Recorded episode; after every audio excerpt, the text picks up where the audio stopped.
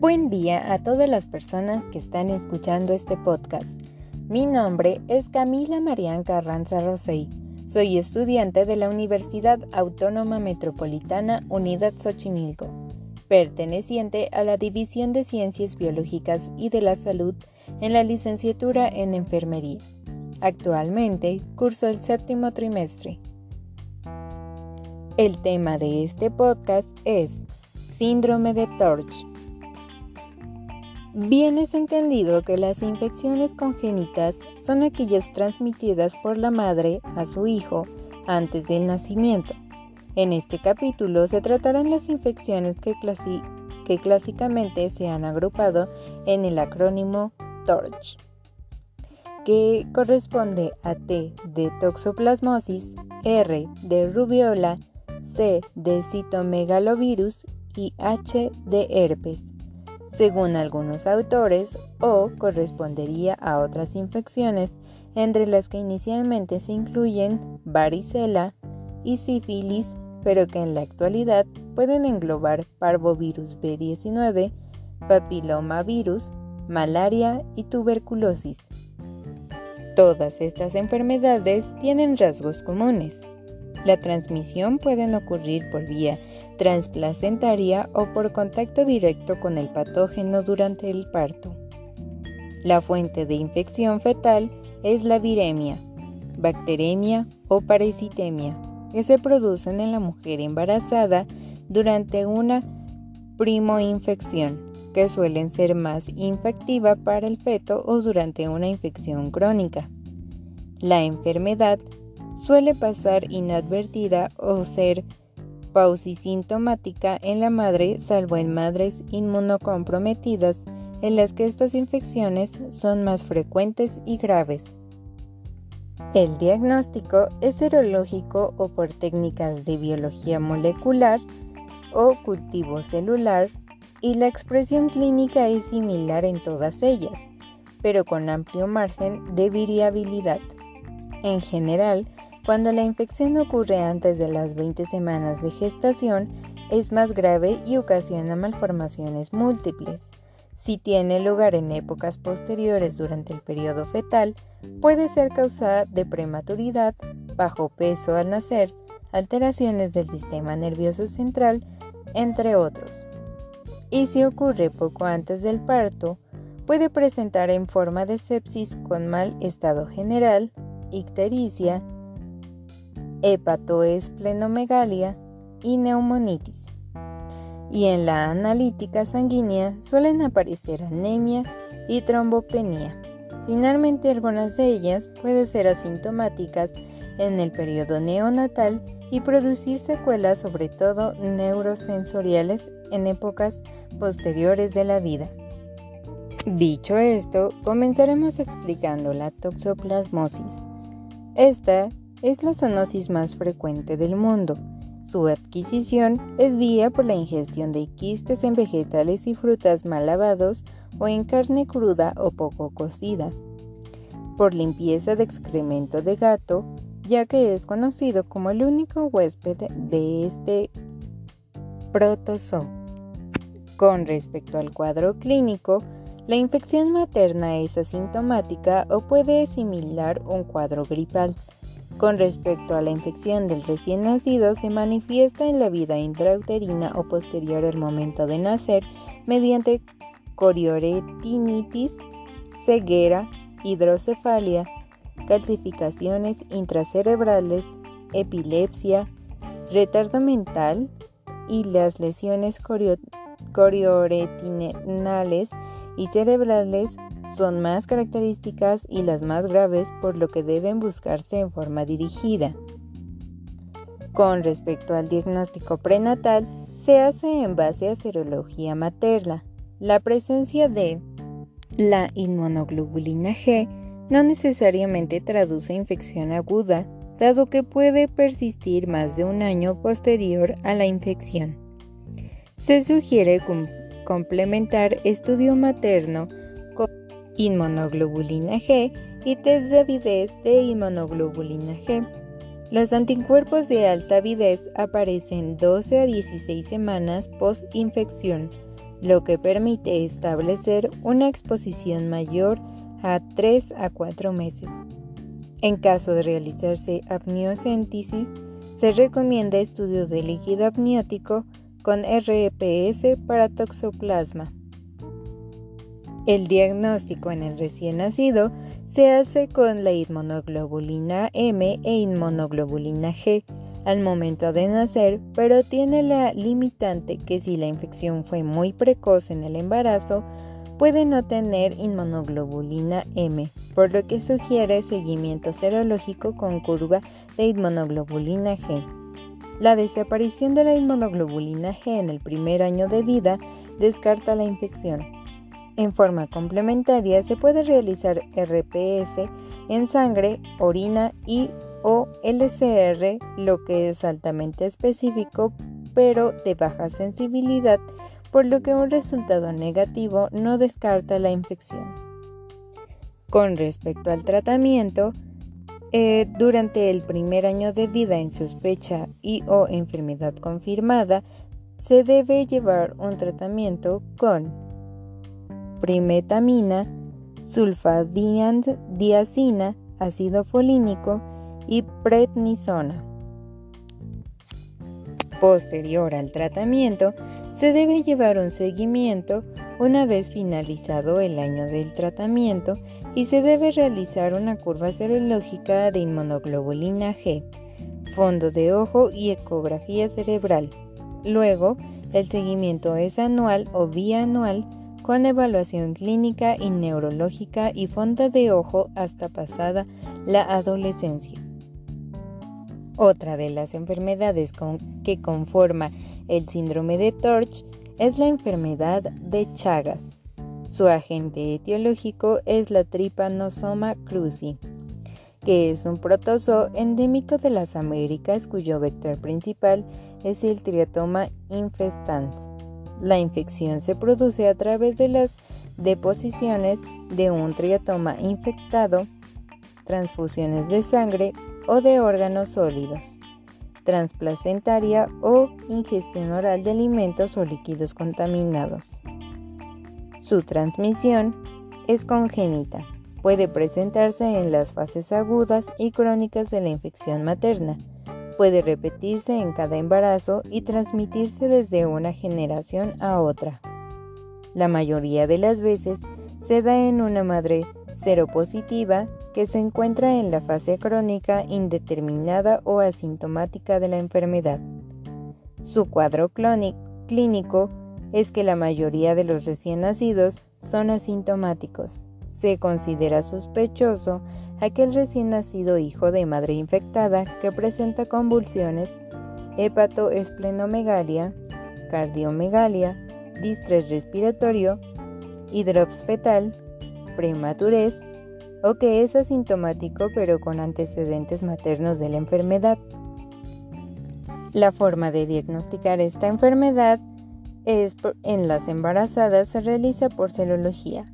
Actualmente se recomienda realizar screening con inmunoglobulina G a todas las embarazadas en su primer control prenatal independiente de la zona de residencia.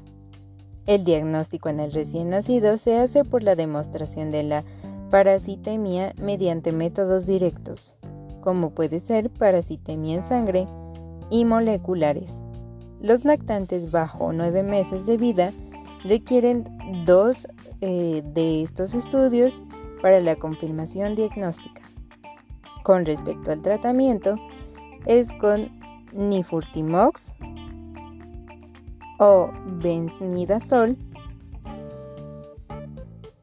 y se recomienda asociar fenobarbital, 15 días de tratamiento para disminuir los efectos adversos a nivel del sistema nervioso central y se debe llevar un seguimiento.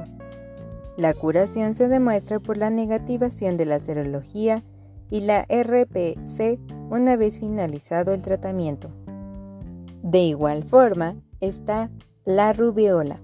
Su agente etiológico es el virus de rubiola que es capaz de transmitirse por vía respiratoria, contacto y transplacentaria. Su transmisión afecta de forma fetal, se da cuando la madre sufre la infección durante las primeras 20 semanas de gestación, siendo mayor la incidencia a menor edad gestacional, que es de 85 a 95% de las primeras 8 semanas, y el 16% sucede de las 13 a 20 semanas de gestación. Con respecto al cuadro clínico, el síndrome de rubiola congénita puede ser asintomático de 50 al 70% de los recién nacidos. Los defectos más frecuentes con las cardiopatías congénitas son microcefalia, catarata congénita, microoftalmia, retinopatía en sal y pimienta e hipocausia sensorio neural. Con respecto al diagnóstico de la madre, se basa en una inmunoglobulina M e inmunoglobulina G positivas en el contexto de una exantema febril. Debe considerarse que la sola presencia de inmunoglobulina G positiva puede reflejar la inmunidad de memoria dejada por las campañas de vacunación con la vacuna trivírica. El diagnóstico en el recién nacido se realiza por inmunoglobulina M o en forma retrospectiva por persistencia de inmunoglobulina G luego del año de vida.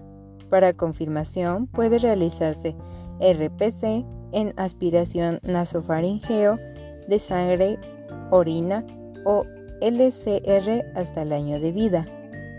Con respecto al tratamiento, no existe un tratamiento específico para la madre ni para el recién nacido y se debe llevar un seguimiento dependiendo de las comorbilidades asociadas. Otra de las infecciones asociadas es el citomegalovirus. Su agente etiológico es el virus citomegalovirus. Este virus de la familia Herpesviridae se tiene un reservorio exclusivo en el humano capaz de establecer latencia y permanecer de por vida dentro de los linfocitos, generando reactivaciones con expresión viral asintomáticas. Su transmisión puede ocurrir mayoritariamente cuando la infección se adquiere por primera vez durante el embarazo, aunque también puede presentarse frente a reacciones y o reinfecciones, siendo más severo el daño al feto a menor edad gestacional. Con respecto al cuadro clínico, la infección materna es asintomática o puede similar un cuadro gripal. Con respecto a la infección en el recién nacido, puede ser asintomática o sintomática, comprometiendo mayoritariamente el sistema nervioso central. Puede tener microcefalia, ventriculomegalia, calcificaciones cerebrales, coriotinitis e hipoacusia sensorio-neural. Esta última es progresiva y puede ser de aparición precoz o expresarse durante el primer año de vida. Con respecto al diagnóstico prenatal, se hace en base a serología materna. La presencia de inmunoglobulina M no necesariamente traduce infección aguda, dado que puede elevarse también frente a reactivaciones y o reinfecciones.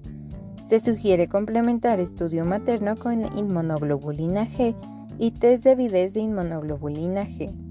Los anticuerpos de alta avidez aparecen de la 12 a 16 semana post infección, lo que permite establecer una exposición mayor de 3 a 4 meses. El diagnóstico en el recién nacido debe hacerse antes de la tercera semana de vida para diferenciar de la infección adquirida postnatal y se realiza mediante Shell vial o RPC. La muestra más estandarizada para ello es la orina y la saliva porque la excreción viral es más constante, pero también puede hacerse en sangre. Con respecto al tratamiento, en la embarazada está contraindicado el uso de antivirales por su efecto teratogénico. El uso de inmunoglobulina específica se ha utilizado en forma anecdótica como una forma de prevenir la infección del recién nacido, pero no está demostrada aún su eficacia. En el tratamiento del recién nacido sintomático y con compromiso del sistema nervioso central, con diagnóstico antes del mes de vida es con ganciclovir. Y se recomienda continuar con terapia supresiva con valganciclovir en recién nacidos sintomáticos sin compromiso del sistema nervioso central. El uso de ganciclovir no es perentorio y su indicación dependerá del estado clínico del recién nacido. Al igual que con las otras infecciones, se debe llevar un seguimiento clínico y neurológico.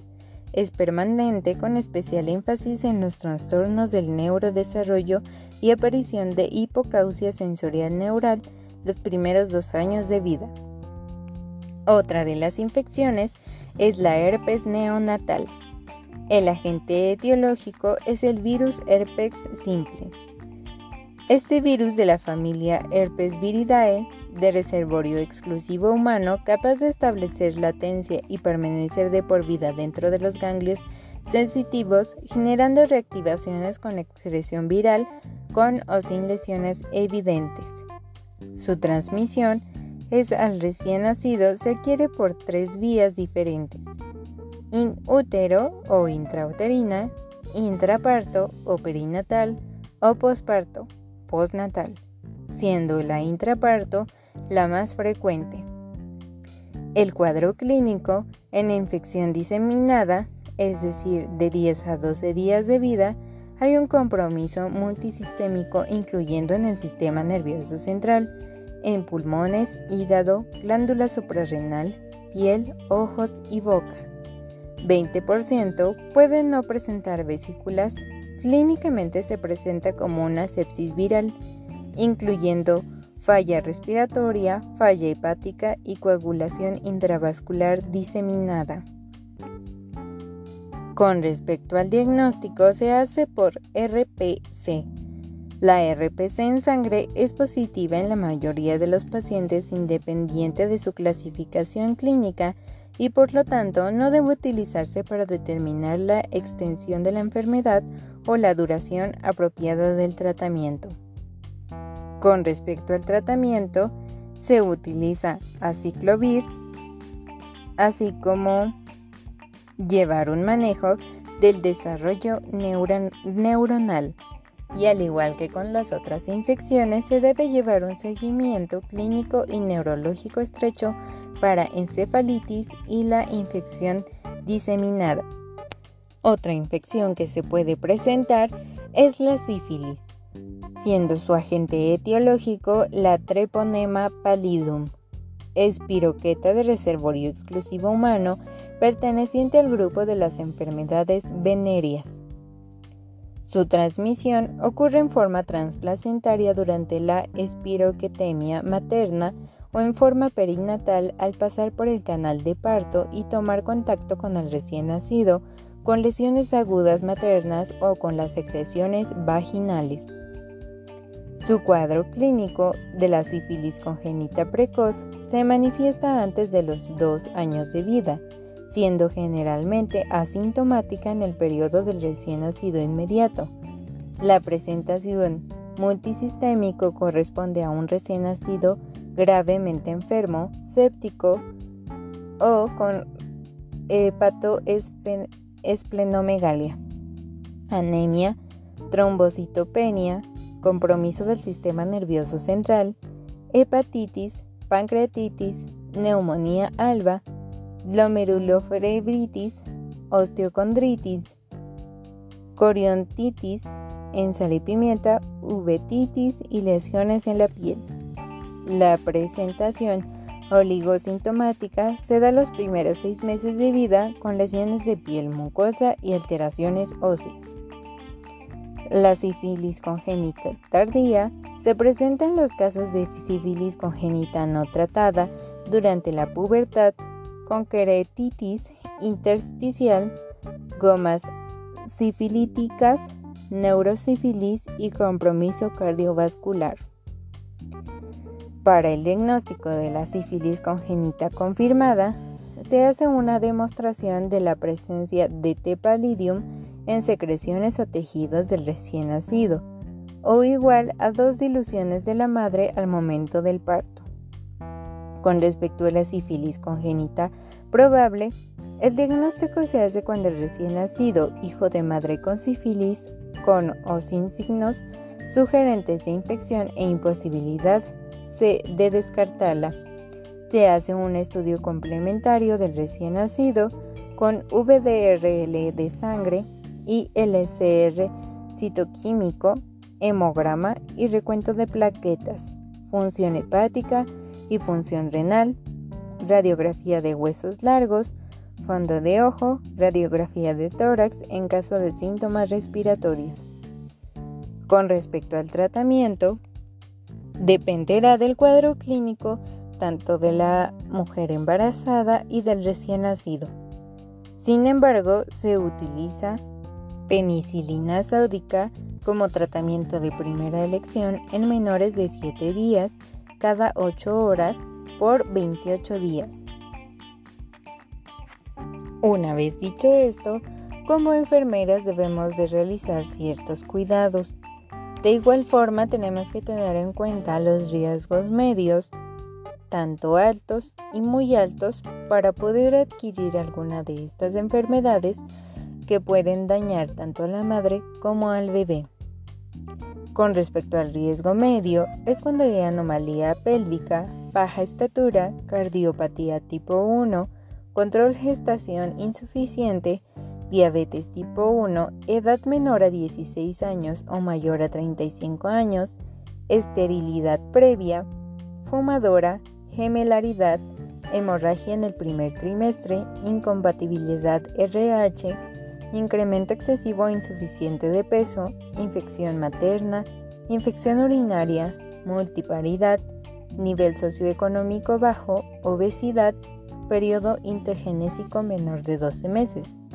Con respecto a los riesgos altos, es cuando hay amenaza de parto prematuro, anemia, cardiopatía tipo 2, drogadicción o alcoholismo, embarazo prolongado, endocrinopatía, hemorragia tipo 2 y 3, hidrapnios y oligoamnios, historia obstétrica desfavorable, malformaciones fetal, malformación uterina o cirugía uterina previa, mortalidad perinatal recurrente,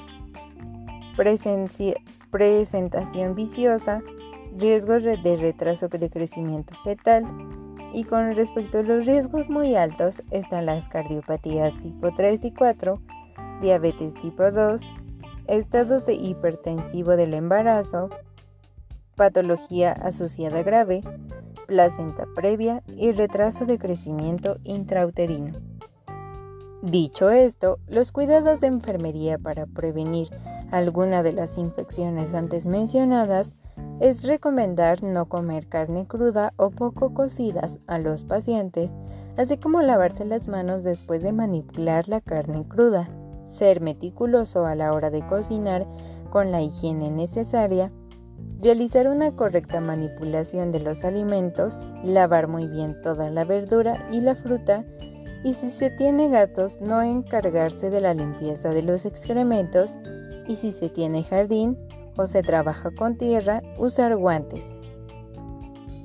De igual forma, posterior a un diagnóstico, se debe ayudar a la paciente a identificar las prácticas sobre la salud que desea cambiar, determinar con el paciente los objetivos de los cuidados, animar al paciente a que identifique sus propios objetivos, no los que cree que espera el cuidador. Al ayudar al paciente identificar las metas, se debe evitar centrarse en el diagnóstico o proceso de enfermedad únicamente. Se debe clarificar con el paciente los papeles del cuidador y del paciente respectivamente.